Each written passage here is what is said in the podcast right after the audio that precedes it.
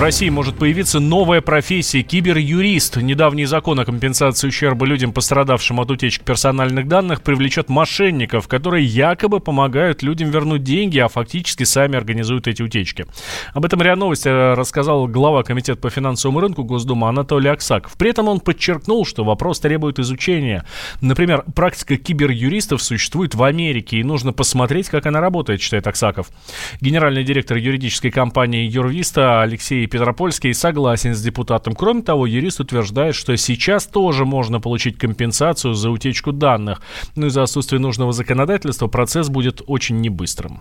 В случае, если появится законодательство, которое будет позволять взыскивать деньги а, за такие мошенничества, причем ну, в случае упрощенной какой-то доказательной базы, а, то появится энное количество юристов, которые будут сами же заказывать слив данных и подавать в суд, э, взыскивать эти деньги. Сейчас это сделать тоже возможно. Но а, это возможно сделать только через уголовное дело, потому что по факту это является на сегодня преступлением уголовного характера, а в а, гражданских судопроизводствах а, каким-то образом это доказать невозможно, потому что закона такого нет. Пока возбудится уголовное дело, пока подадут в розыск кого-то неопределенных лиц, попытаются все это расследовать, у человека уже отпадет всякое желание – каким-либо образом получать эту компенсацию, с учетом того, что уголовные дела у нас расследуются годами, в больших количествах случаев даже не доходят до суда. То есть фактически признать то, что вы были пострадавшим, то, что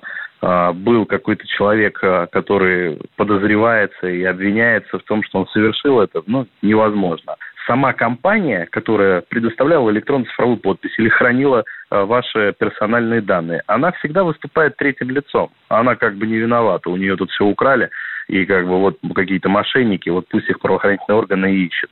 И получается, что закон, по сути, тут нужен, но он двояк тем, что, да, действительно, у нас как только появляется возможность где-то заработать деньги с коммерческих организаций или с государства, то появляется и ряд мошенников, которые эти деньги незаконным образом присваивают себе. Накануне представитель Банка России Эльвира Набиулина сообщила, что вопрос установления компенсации клиентам банков, чьи личные данные были похищены, требует внимательного изучения, э, в первую очередь на законодательном уровне. Ранее Сбербанк сообщил об утечке учетных записей по кредитным картам, которая затронула минимум 200 клиентов. Виновным оказался один из сотрудников банка.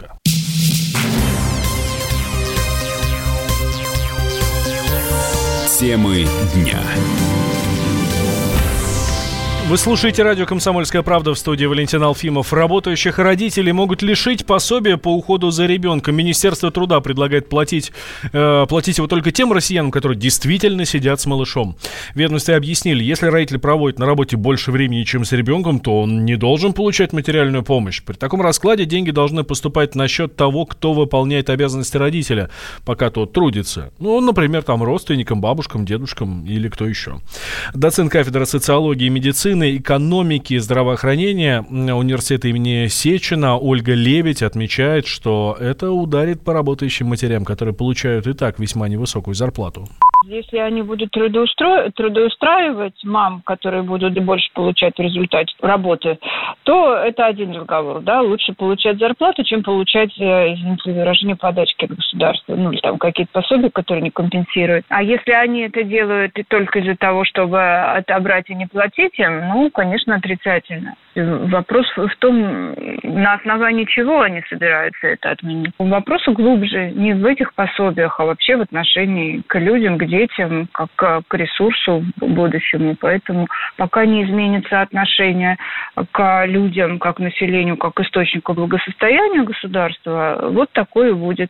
А поскольку сейчас отношение к, ну, ко всем только к налогодателям и потребителям, ну вот мы это и получаем мы нормальные условия труда для работающих, для мам, для, для отцов, которые нормально. Нужно производство в стране.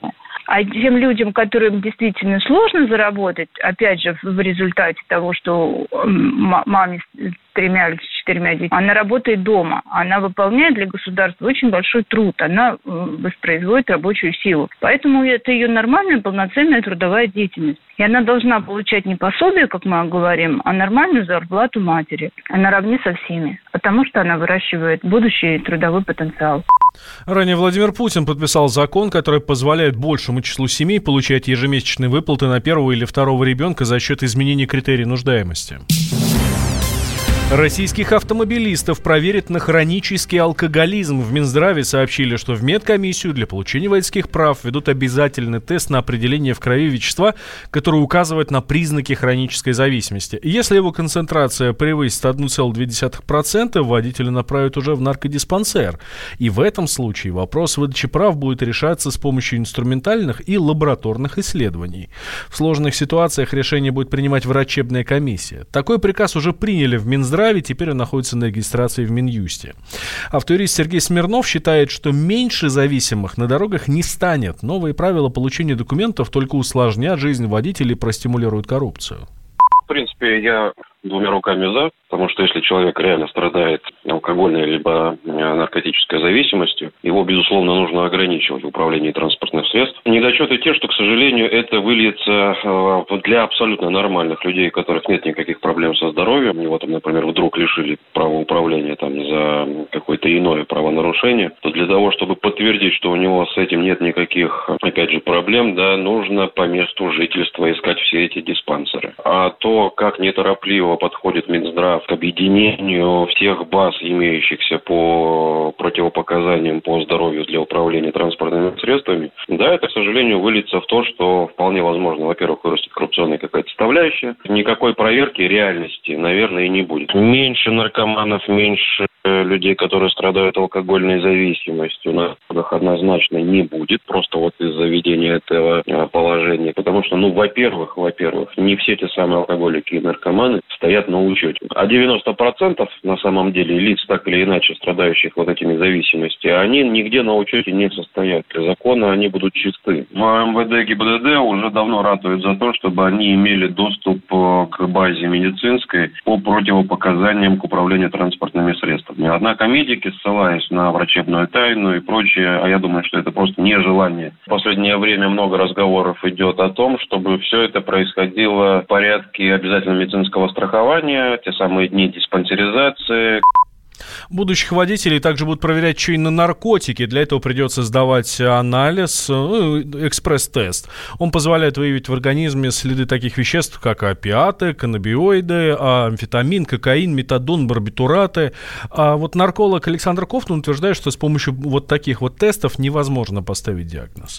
Дело в том, что эти проверки в рамках существующих водительских комиссий уже ведутся, но более дешевыми методами. Новый приказ предусматривает большие затраты медицинских учреждений на организацию таких проверок. Притом эффективность их не будет значительно выше от этого. В плане установки диагноза алкоголизм, наркомания в соответствии с международной классификацией, они не очень годятся, потому что критерии для постановки диагноза иные. А эти данные, они лишь косвенно свидетельствуют о том, что, возможно, есть заболевание. Люди, которые проходят медицинские комиссии, освидетельствование, они, как правило, всячески пытаются скрыть наличие либо фактов употребления наркотиков в прошлом, либо в настоящем, а без достоверных анамнестических сведений диагноз поставить невозможно. И, соответственно, никакая практически экспертиза дальнейшая, никакая врачебная комиссия не сможет достоверно установить диагноз, имея сведения о таких предварительных исследованиях.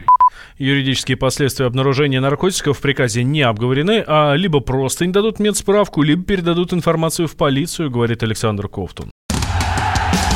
Он прожил эти дни в томительном ожидании. Он считал каждую минуту. И теперь он возвращается.